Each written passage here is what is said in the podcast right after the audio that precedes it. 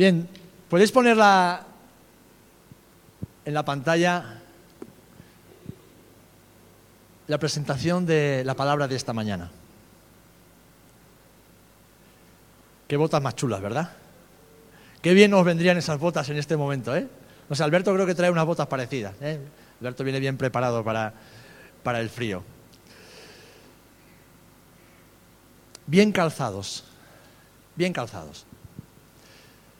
El Señor nos ha hablado en este año, nos ha recordado que nuestras vidas han sido creadas y diseñadas para... ¿Para qué? Para avanzar. Hemos sido creados, diseñados para avanzar, para nunca retroceder y siempre ir hacia adelante. Y para poder avanzar en la vida, en todas las áreas de la vida, es fundamental, queridos hermanos y hermanas, ir bien calzados ir bien calzados. Hay un sueño muy recurrente que hay personas, a mí me pasó en alguna ocasión, no sé si te ha sucedido, a ti, pero es súper incómodo y agobiante. ¿Alguna vez has soñado que sales a la calle, vas al trabajo, vas al colegio, vas a algún lugar y de repente te das cuenta, estando en medio de todo el mundo, que vas con zapatillas de casa? ¿Nunca has soñado eso? Bueno, algunos lo hacéis, ya lo sé que algunos lo hacéis. ¿eh? Algunos bajéis a comprar el pan en zapatillas y en pijama, pero no hablo de esos sueños. Hablo de, esa sensación de ridículo y de decir, uy, no estoy preparado, todo el mundo me mira, pero ¿cómo, se me ha pasado? Y he salido a la calle en zapatillas de casa. Bien, esto tiene que ver mucho con situaciones internas que vivimos y que durante el sueño, pues las procesamos con sueños un poco eh, simpáticos, ridículos, pero a veces incluso avergonzantes. ¿Por qué? Porque es importante ir bien calzado. Es fundamental en nuestra vida llevar el calzado adecuado para cada situación. Cuando llegas a tu casa, ¿qué haces? Te quitas los zapatos o las botas o las deportivas y te pones las babuchas, te pones las zapatillas de casa, te pones un calzado adecuado para estar en casa. Cuando llega el verano, hace mucho calor, ni siquiera nos calzamos, porque lo adecuado es ir descalzos para recibir el fresquito de las baldosas de casa. Es importante para poder avanzar y avanzar con seguridad, ir siempre bien calzados. Acompáñame, por favor, a la segunda epístola del apóstol Pablo a Timoteo, en el capítulo 4. Segunda de Timoteo, capítulo 4.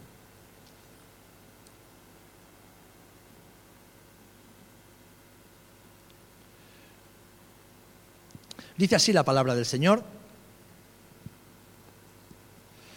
Te encarezco delante de Dios y del Señor Jesucristo, que juzgará a los vivos y a los muertos en su manifestación y en su reino, que prediques la palabra, que instes a tiempo y fuera de tiempo, redarguye, reprende, exhorta con toda paciencia y doctrina. Porque vendrá tiempo cuando no sufrirán la sana doctrina, sino que teniendo comezón de oír, se amontonarán maestros conforme a sus propias concupiscencias. Y sigue el versículo 4, y apartarán de la verdad el oído y se volverán a las fábulas. Pero tú, fíjate, le dice Pablo a Timoteo, tú sé sobrio en todo, soporta las aflicciones, haz obra de evangelista, cumple tu ministerio. Porque yo ya estoy para ser sacrificado y el tiempo de mi partida está cercano. He peleado la buena batalla, he acabado la carrera, he guardado la fe.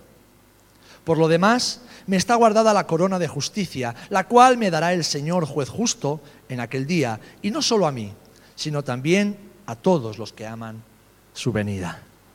Que el Señor bendiga su palabra. Oramos, hermanos. Padre, en el nombre de Jesús, gracias Gracias por tu palabra. Gracias por tu bendita palabra. Ella nos instruye y en esta mañana queremos seguir alimentándonos de ella. Queremos seguir comiendo ese maná que viene del cielo. Queremos seguir siendo instruidos, redarguidos, Señor, exhortados para conocerte más a través de tu palabra. Queremos dar fruto para ti. Queremos estar siempre bien pertrechados para la buena obra a la que tú nos llamas. Queremos caminar bien calzados.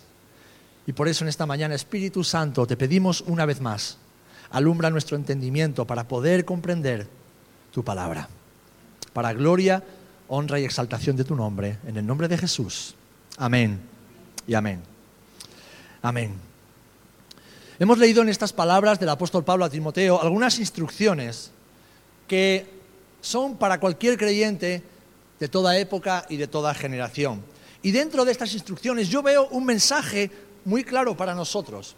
Y es que estamos en una carrera, estamos en una batalla y debemos ir bien calzados. Sea para pelear o para correr, debemos ir siempre bien calzados. Es la única manera de avanzar. Vivimos como creyentes y discípulos de Jesús en un mundo hostil. Vivimos contracorriente. Un mundo lleno de trampas, lleno de obstáculos para los verdaderos discípulos. Y para ello, el buen calzado es fundamental. Tener los pies protegidos y equipados con el calzado adecuado es fundamental, pues si no, no podremos avanzar con éxito hacia la meta. Fijaros, Pablo le dice a Timoteo que él está a punto de terminar su carrera.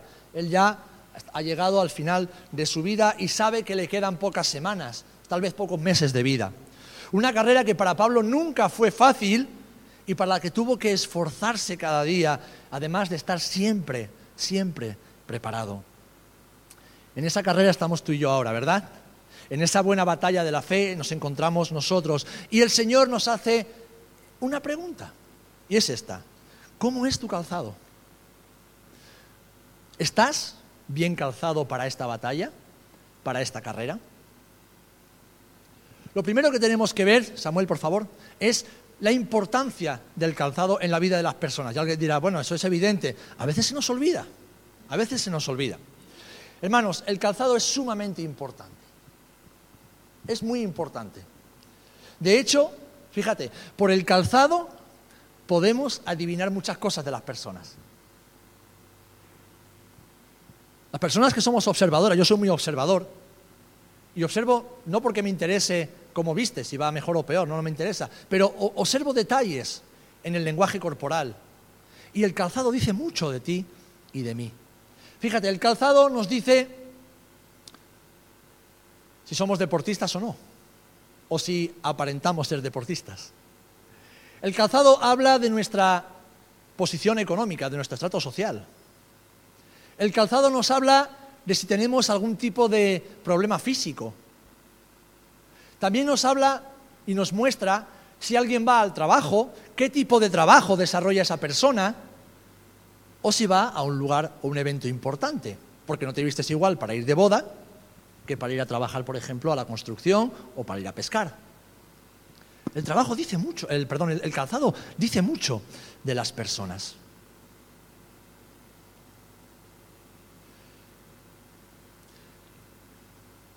¿Cuántos tenéis carne de conducir? ¿Cuántos conducís habitualmente? Bueno, pues fíjate, es tan importante el calzado que si alguna vez has conducido un vehículo con las ruedas gastadas, habrás experimentado sensaciones poco agradables.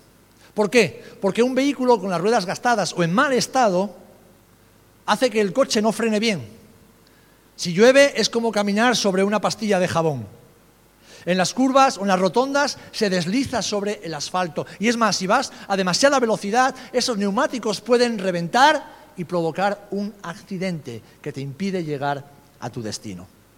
Pues con el calzado pasa exactamente igual. Si no vamos bien calzados, si no llevamos el calzado adecuado para pelear y correr en esta batalla, en esta carrera, es muy probable que de tiempo en tiempo tengamos accidentes, tengamos percances que nos impiden avanzar correctamente que nos deslicemos, que resbalemos, que nos salgamos en la curva, porque la vida tiene curvas, ¿verdad? Debemos tener el calzado adecuado porque es importante.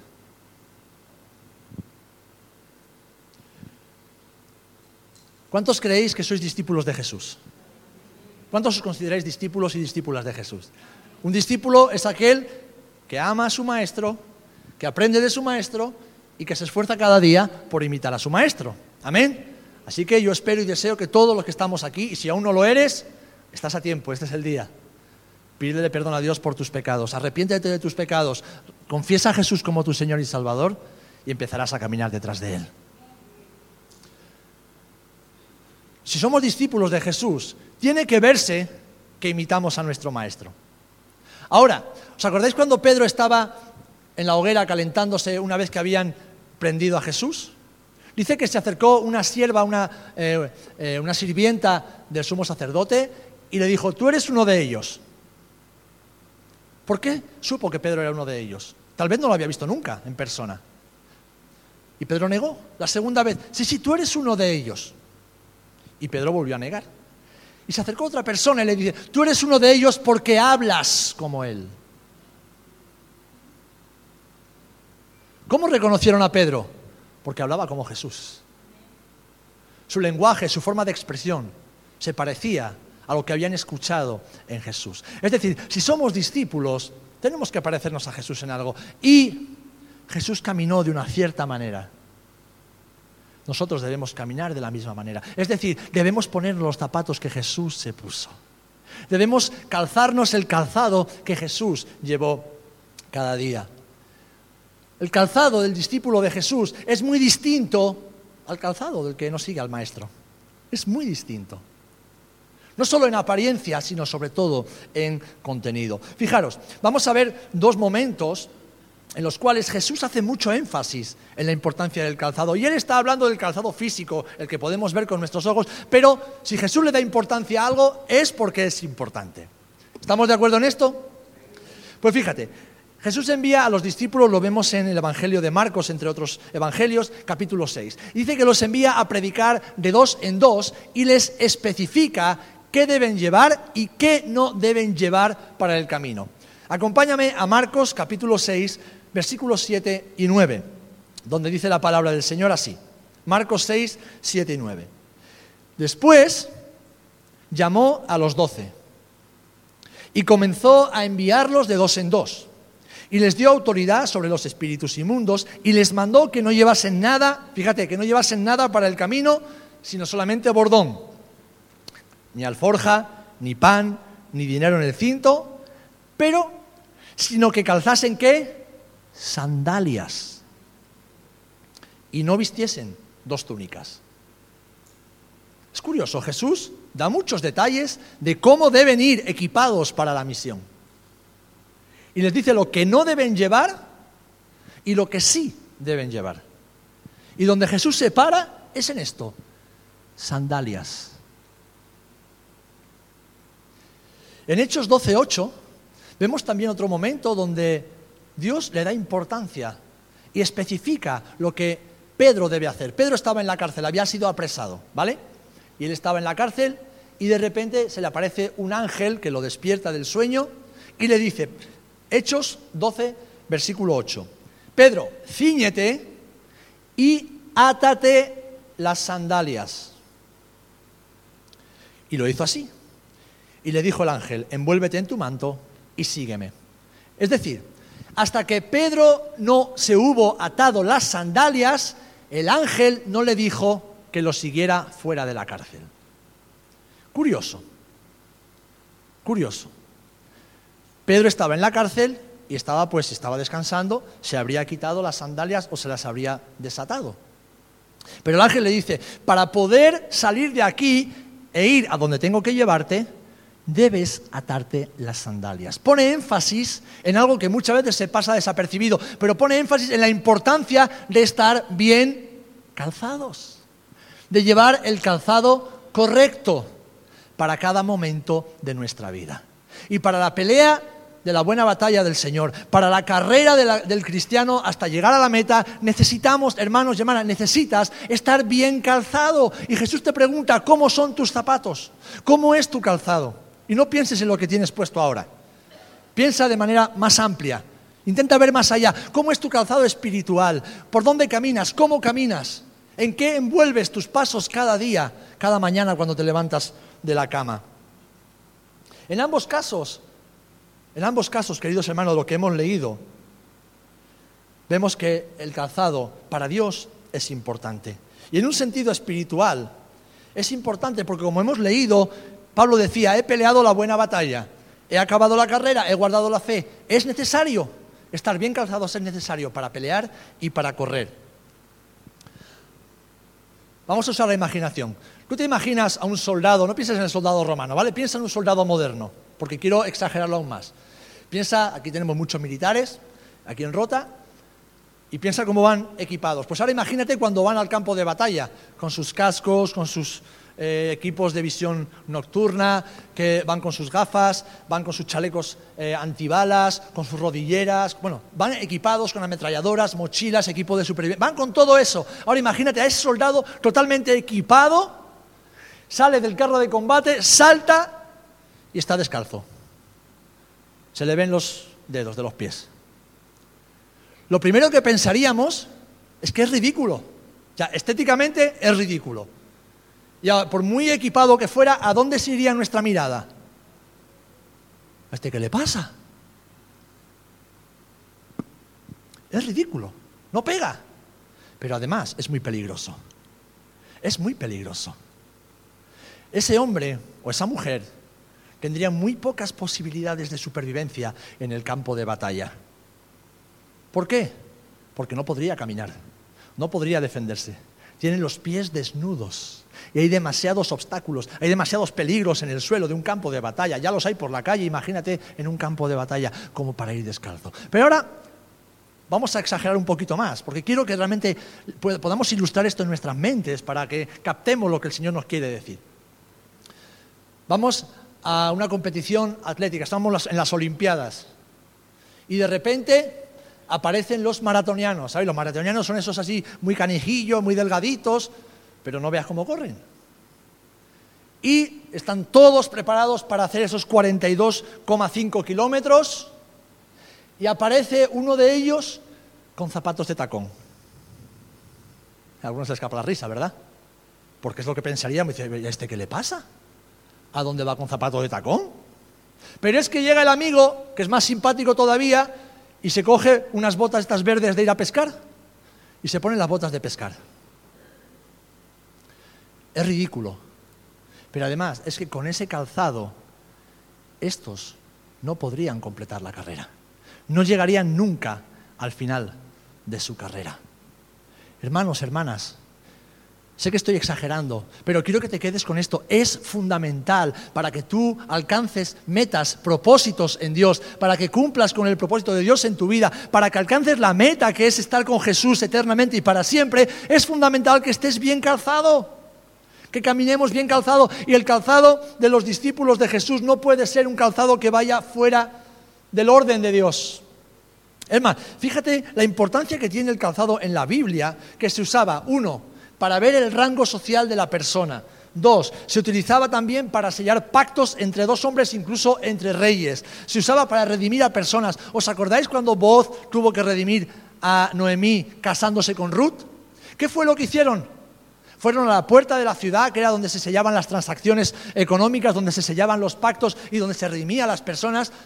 Y allí Boz se quitó su zapato y se lo dio al pariente más cercano, que era el que debía redimir a Ruth, pero que no quería, porque no podía, y entonces con ese intercambio sellaron esa redención.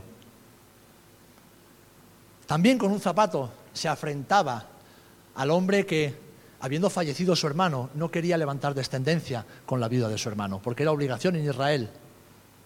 Y cuando un hombre decía que no quería, el familiar más cercano se quitaba la sandalia y le abofeteaba con la sandalia en la cara, lo cual era una humillación terrible. Pero Dios mandaba que así se hiciera con aquel que no quería obedecer al Dios de Israel.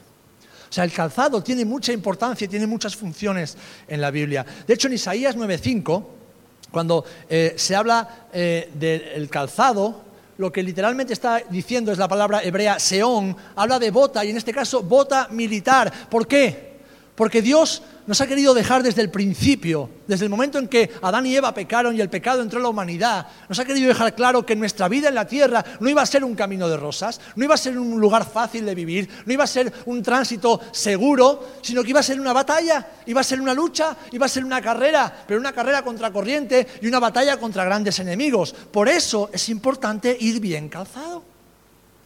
Mira, no soy profeta ni hijo de profeta.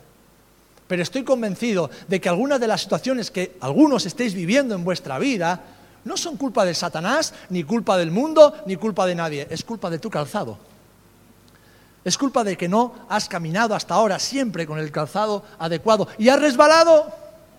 Te has hecho daño. Has caminado por sendas injustas cuando Dios nos dice que caminemos por sendas de justicia. Por eso el calzado del discípulo de Jesús es tan importante, queridos hermanos.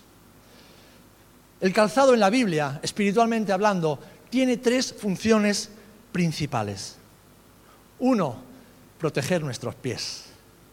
Dos, higiénico, cuidarnos, apartarnos de la porquería, de la suciedad. Y tres, embellecer, adornar. ¿Por qué? Porque en función del calzado que llevamos, estamos más elegantes o menos elegantes, ¿verdad?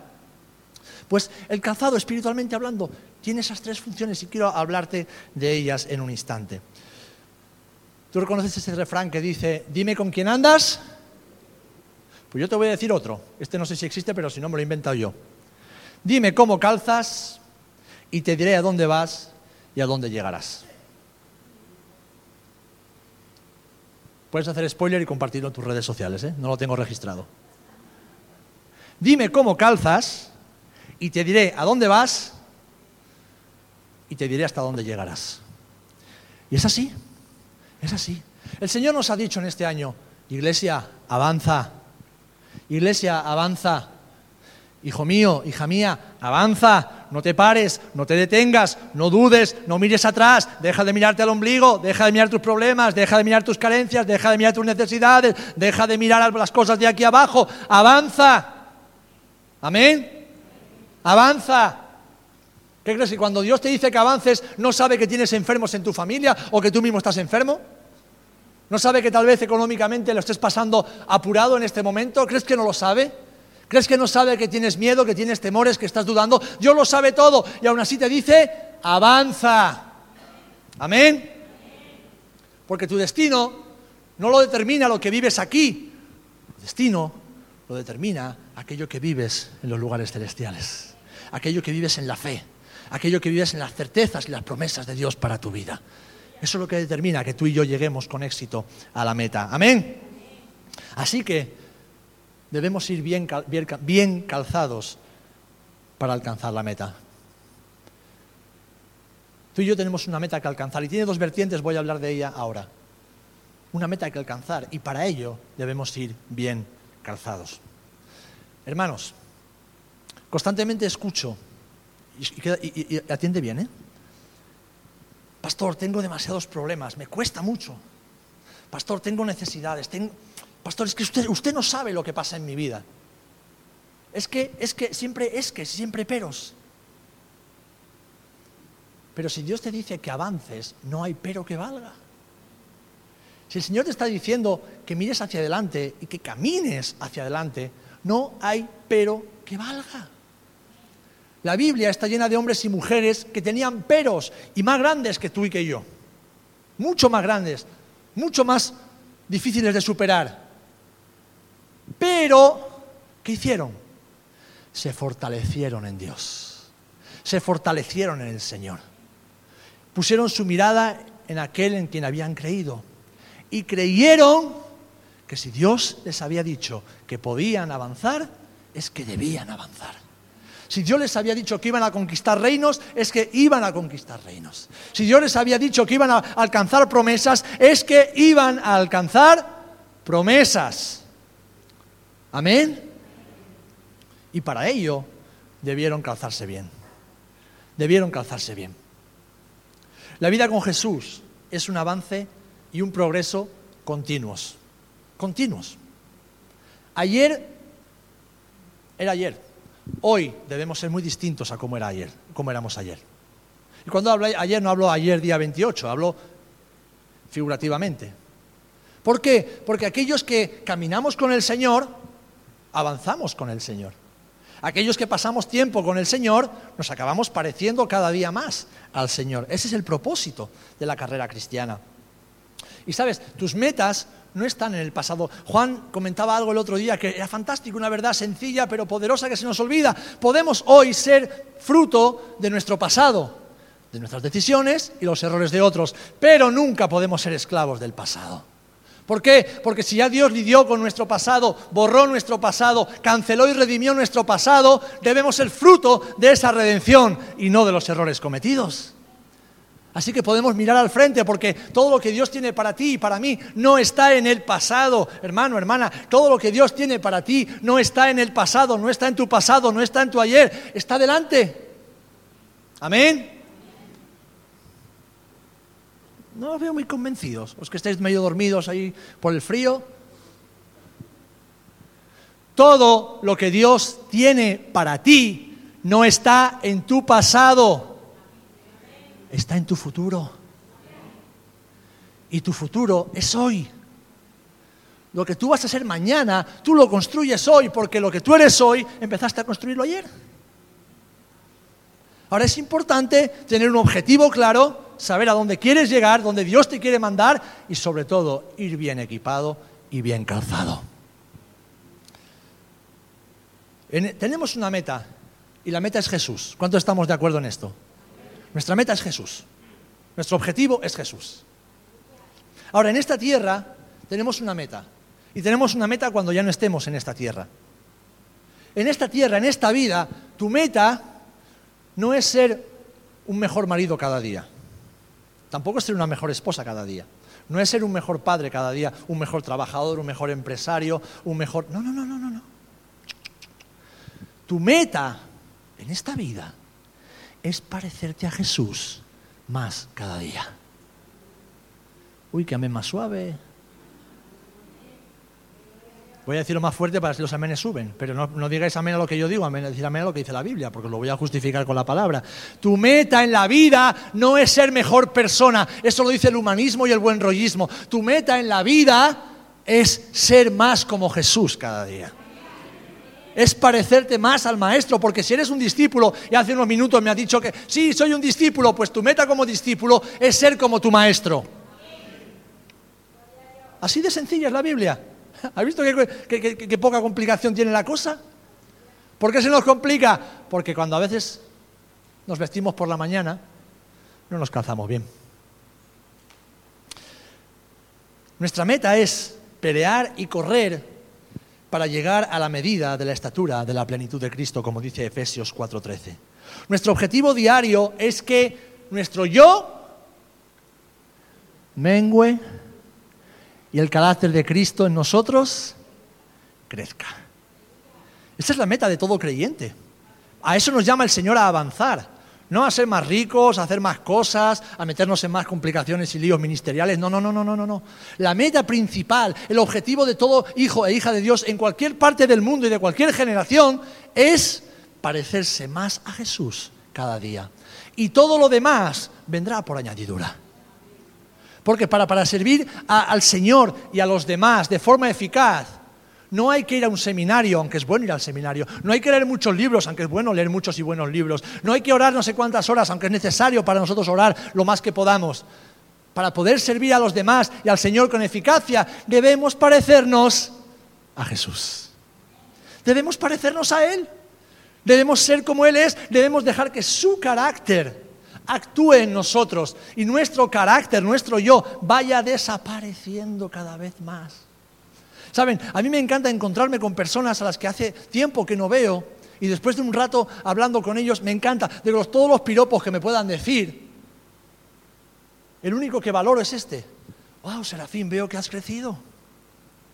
Veo que has crecido. Ni siquiera que has cambiado, no. Veo que has crecido. Veo mucho más a Jesús en ti. Cuando alguien me dice eso, digo, Señor, gracias, porque de eso se trata. No se trata de otra cosa. Que me digan, uy, qué iglesia más bonitas tienes, qué hijos más guapos tienes. Bueno, esto, eso está muy bien, gloria a Dios por ello. Pero el mayor reconocimiento que alguien que te conoce puede hacerte es decirte, wow, cada día veo más a Jesús en ti. Qué hermoso es ver a Jesús en ti. Puedo identificar a Jesús en tu vida. De eso se trata la vida cristiana, de eso se trata la, carrera. ¿Qué decía Pablo en Filipenses capítulo 3, antes de que llegáramos a la palabra pastoral. Y ser hallado en Él. Es decir, que me encuentren en Él. Que Jesús me encuentre en Él. Y que el mundo reconozca a Jesús en mí. De eso se trata, mis amados. Y para eso tenemos que ir bien calzados. Nuestro objetivo es que lo viejo cada día vaya dando paso a lo nuevo. Que lo viejo de nosotros dé paso a lo nuevo. Ahora, una vez que terminemos esta carrera, como le pasaba al apóstol Pablo en este momento, tenemos otra meta. Y esa meta, en realidad, es un galardón. Pablo lo dice, la corona de justicia. Esa meta no es dejar el mundo de los vivos y entrar en el mundo de los muertos, no, porque los muertos están aquí, los vivos están allí.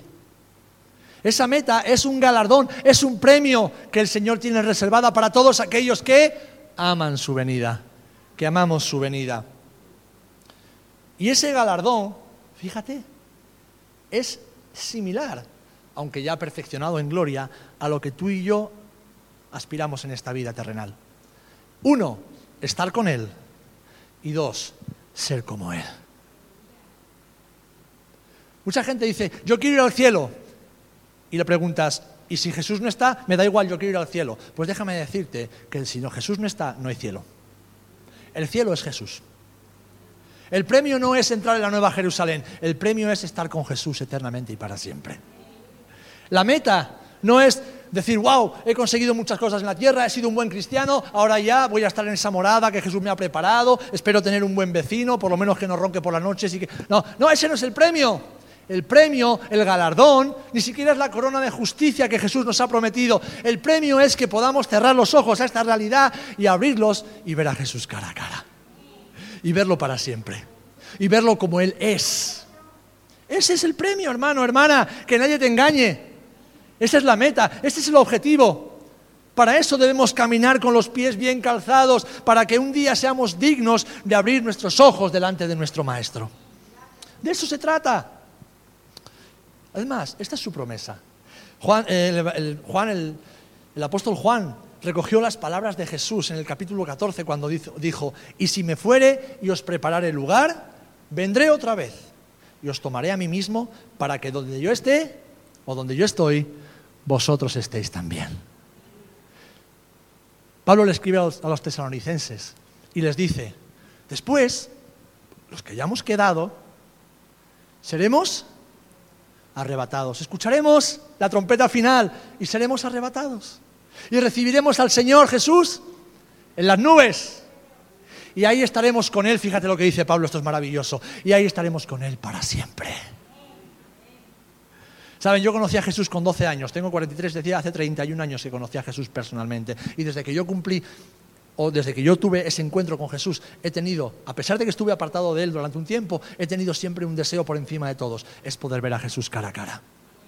No se pueden imaginar, con la vida tan dichosa que tengo, pudiendo servir al Señor, serviros a vosotros, criar hijos, tener una mujer maravillosa y amigos que me quieren, no se pueden imaginar las ganas que yo tengo de ver a Jesús cara a cara el deseo que yo tengo de que esta película ya se acabe aquí abajo, se cierre el telón y poder estar con Jesús cara a cara. Eso supera cualquier otro sueño, cualquier otra meta, cualquier otra expectativa.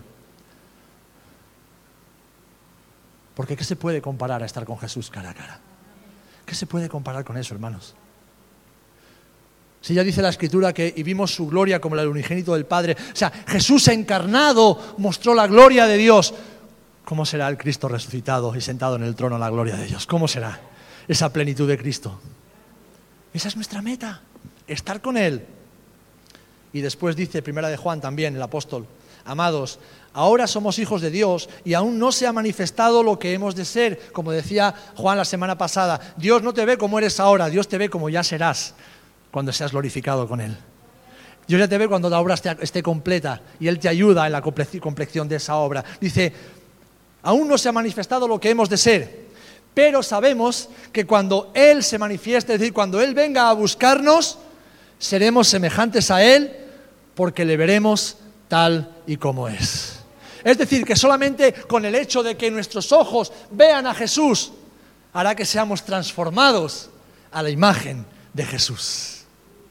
En ese abrir y cerrar de ojos del que habla Tesalonicenses, se cumplirá ese momento en que Jesús nos mirará, nosotros le miraremos a Él y en un abrir y cerrar de ojos seremos como Él para estar eternamente con Él.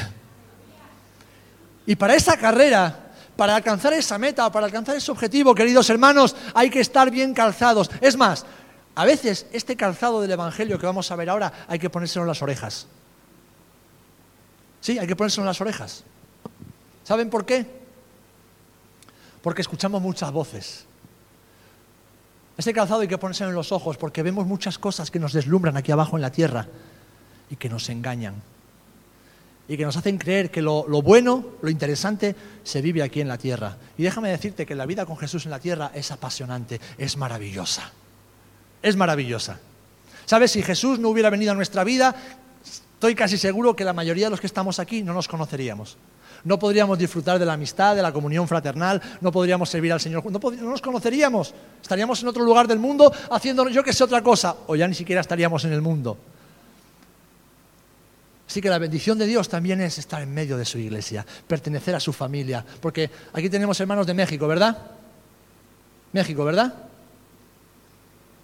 ¿Están en casa? ¿Se sienten en casa? ¿Se sienten en familia? Porque esta es su familia. Esta es su casa. Da igual que hablemos un poco distinto. Da igual que las costumbres sean distintas. Da igual que la cultura, la cultura cambie un poco, la forma de hacer iglesia cambie un poco. Somos una sola familia. Somos un solo cuerpo. Hay una sola cabeza que es Jesucristo. Y hay un solo objetivo que es exaltar el nombre del Señor y servirle juntos. Entonces debemos ponernos ese calzado en nuestros ojos, en nuestras orejas y sobre todo en nuestros pies para saber hacia dónde caminamos. Y te voy a dejar con el calzado, porque he hablado mucho del calzado, pero no te he dicho qué calzado tienes que ponerte. Bueno, pues la palabra también nos da la respuesta. Si leemos en Efesios 6:15, cuando el apóstol Pablo habla de la armadura del creyente, ahí nos habla también del calzado. ¿Veis cómo es importante el calzado? Ahí nos habla del calzado y habla de un soldado un soldado cristiano que pelea la buena batalla. Y además de ponerse el escudo de la fe, el yelmo de la salvación, la coraza de justicia, ¿qué dice? Y cálzate, cálzate cada día, no que te calce otro, te calzas tú solo, tú sola, cálzate cada día con el calzado del apresto del Evangelio de la paz. Qué poderosas palabras. Cálzate con el apresto del Evangelio de la paz. ¿Saben lo que significa el apresto? El apresto es la preparación a la que se someten los tejidos para que tengan consistencia y resistencia. Y es que, mis queridos hermanos y hermanas, cuando creas que Dios te está apretando, Dios te está haciendo un favor. El Señor te está forjando, el Señor te está preparando, el Señor está haciendo de ti un material resistente para caminar en este mundo hostil y alcanzar la meta. Así que debemos ser aprestados cada día y no debemos huir. Debemos ir bien calzados con este Evangelio de la paz. Es decir, ¿qué es el Evangelio de la paz? Son las buenas nuevas de salvación que trajeron paz entre Dios y nosotros y que nosotros ahora somos, de los cuales somos embajadores para que Dios siga haciendo la paz con aquellos que aún no son salvos. Cada día, esa es nuestra misión, es lo que le dijo Pablo a Timoteo. Predica la palabra a tiempo y fuera de tiempo. Exhorta con doctrina. Porque hay muchos que escuchan fábulas, hay muchos que querrán escuchar cosas distintas al Evangelio, usando como excusa el Evangelio. Pero tú no, no te dejes engañar. Predica la palabra, predica el Evangelio. No te salgas del Evangelio ni a izquierda ni a derecha, como Dios le dijo a Josué. Medita en esta ley, medita en esta palabra, camina en ella y no te apartes ni a derecha ni a izquierda. Jesús nos está diciendo lo mismo. Hermano, hermana, no te apartes ni un ápice, ni un milímetro del Evangelio de la paz. Porque eso es lo que te permitirá, te permitirá caminar firme, seguro y correr hacia la meta con éxito. La paz que Dios ha hecho contigo por medio de Jesucristo y la cual nosotros debemos ofrecer a esta humanidad que aún no conoce al Señor. Nuestro camino está lleno de obstáculos, lo sabemos, hermanos, ¿verdad? ¿Alguna vez has ido por el campo y se te ha metido una piedra en el zapato? ¿Y alguna vez has sido tan tonto de intentar caminar mucho tiempo con la piedrecita en el zapato? Sí, todos hemos sido un poco tontos a veces, ¿eh? Hasta que ya tenemos que parar y, y, sacar el zapato y acordarnos de la piedra y tirar la piedra no se sabe dónde y acordarnos del que puso la piedra en el camino. Hermanos, no se puede correr, no se puede batallar, no se puede vivir la vida cristiana con piedras en el zapato, no se puede avanzar con rencor en el corazón, no se puede avanzar con resentimiento, No se puede avanzar hacia los propósitos de Dios con aspiraciones mundanas en, nuestro, en, nuestra, en nuestra mente, en nuestro corazón. No se puede. No se puede avanzar mirando siempre hacia atrás. Y eso es como una piedra en el zapato que no nos deja avanzar. El otro día venían aquí, en la reunión de jóvenes, dos jovencitas, que, son de, de, una es de Honduras y la otra es mexicana también. Y el Señor me, revelaba lo que había en sus corazones. Dios les estaba dando una palabra maravillosa a los jóvenes, pero ellas estaban luchando porque habían venido a, España traída por sus familias. Ellas no querían, habían dejado su familia, habían dejado sus amigos, su instituto, sus iglesias, y se encontraban que, ¿qué hacemos nosotras aquí? Entonces no veían futuro porque estaban aferradas a su pasado. Y lo que el Señor les dijo fue claro, chicas, aunque no entendáis, hay propósito de Dios en que estéis aquí. Hay propósito de Dios. Dadle tiempo al Señor a que os muestre y no dejéis que esa piedra del pasado se quede en vuestros zapatos, porque no se puede avanzar con una piedra en el zapato. Así como no se puede avanzar con un mal calzado, no se puede avanzar con piedras en el zapato, ¿verdad, hermanos? Debemos sacarlas y calzarnos bien.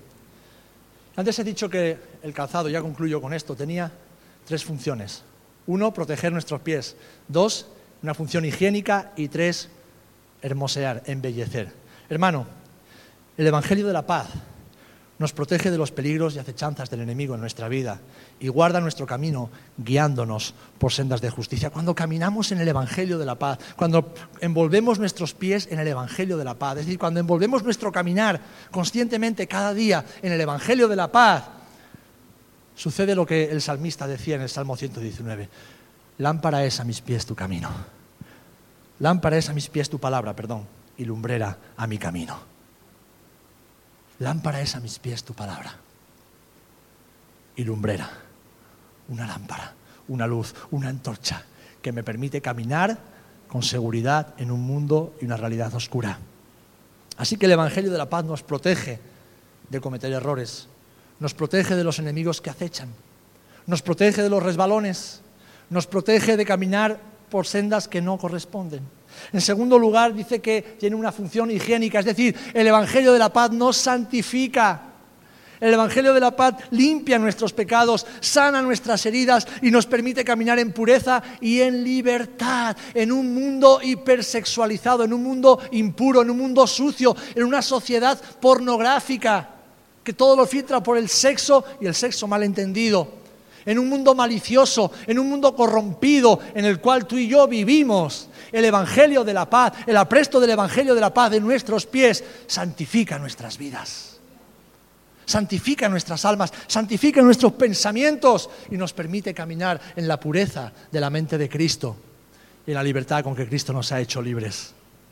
Cuando Jesús estaba lavando los pies a sus discípulos, Pedro dice, no, no, Señor, no, no, me laves. Y Jesús dice, bueno, pues si no te lavo tú conmigo no tienes nada que hacer. Vale, pues entonces los pies, la cabeza, que no, Pedro, no seas burro. Que ya vosotros Estáis limpios por la palabra que os he hablado. El Evangelio de la paz creído y atesorado en tu corazón te ha limpiado, mi amado hermano. Te ha santificado, pero debes vivir, caminar cada día calzado con ese Evangelio. Debes ponerte esos zapatos cada día y no soltarlos nunca. Porque si no, no podrás avanzar y Dios te ha diseñado para que avances. En el Evangelio de Juan, también capítulo 8, Jesús le dice a sus discípulos, fíjate lo importante de la palabra, del Evangelio en nuestras vidas. Si vosotros permaneciereis en mi palabra, seréis verdaderamente mis discípulos. Así que para ser un discípulo verdadero hay que permanecer en el Evangelio, hay que permanecer en la palabra, hay que caminar en la palabra, hay que obedecer la palabra y sus mandamientos cada día y en cada situación de nuestras vidas. Y dice, y conoceréis que la verdad y la verdad os hará... Hermanos, no se libre fuera del Evangelio. No hay libertad fuera de las palabras de Jesús. No hay libertad. Si hay áreas de tu vida donde estás esclavo o esclava es porque la luz del Evangelio aún no ha alumbrado ese rincón de tu vida y el Señor está aquí para alumbrar tu corazón. Y que seas libre, seas sano, seas puro, porque ya por su palabra has sido santificado. Y por último, su Evangelio embellece nuestros pies. El Evangelio de la paz embellece nuestras vidas embellece nuestras vidas. Romanos 10, 15, aludiendo a Isaías, dice, cuán hermosos son los pies de los que anuncian la paz, de los que anuncian las buenas nuevas. Y tú podrás decir, pero pastor, si yo por hablar del Evangelio tengo enemigos, en mi familia me rechazan, hay amigos que ya no quieren ser mis amigos, la gente me ridiculiza, incluso en el trabajo a veces tengo problemas. Gloria a Dios, gloria a Dios. Pero yo no te estoy diciendo que el Evangelio de la paz nos hace hermosos a los ojos de los hombres. El Evangelio de la paz nos hace hermosos a los ojos de nuestro Padre. Y también a los ojos de aquellos que reciben el Evangelio de salvación.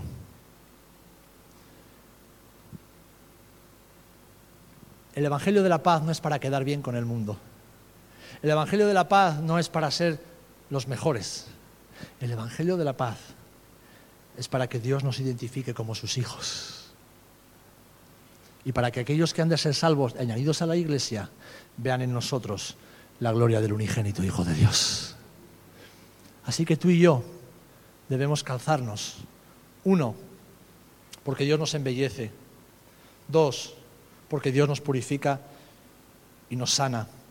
Y tres, porque Dios nos protege. Y con este calzado, mis amados, es que tú y yo podemos avanzar. Es que tú y yo podemos avanzar. Y te hago esta pregunta. ¿Qué calzado llevas? ¿Qué calzado llevas hoy? ¿Tienes las ruedas gastadas? Pues llama a Pepe el Vaca que te las tiene que cambiar.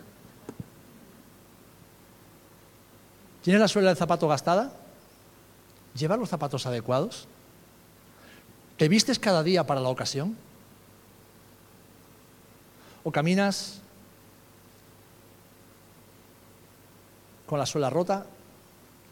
¿Caminas con un zapato externamente muy elegante pero que no te sirve para la carrera cristiana? ¿Vas siempre en chancletas porque dices que estás cómodo? Y con las chanclas no se puede correr. ¿Qué calzado llevas? ¿Estás preparado para la carrera? Porque el Señor te está diciendo que avances, ¿eh? ¿Estás preparado para la batalla? Porque el Señor te está diciendo que avances en el campo de batalla. ¿eh? ¿Cómo estás calzado? ¿Estás bien calzado, mi querido, mi querido hermano y hermana? ¿Estás bien calzado? Es súper importante. Esto es súper importante. Y es un desafío. Porque parecerse a Jesús es el mayor privilegio que un ser humano puede tener, pero también el desafío más grande que podamos afrontar. Y para eso, mis amados, debemos estar bien calzados. Vamos a orar.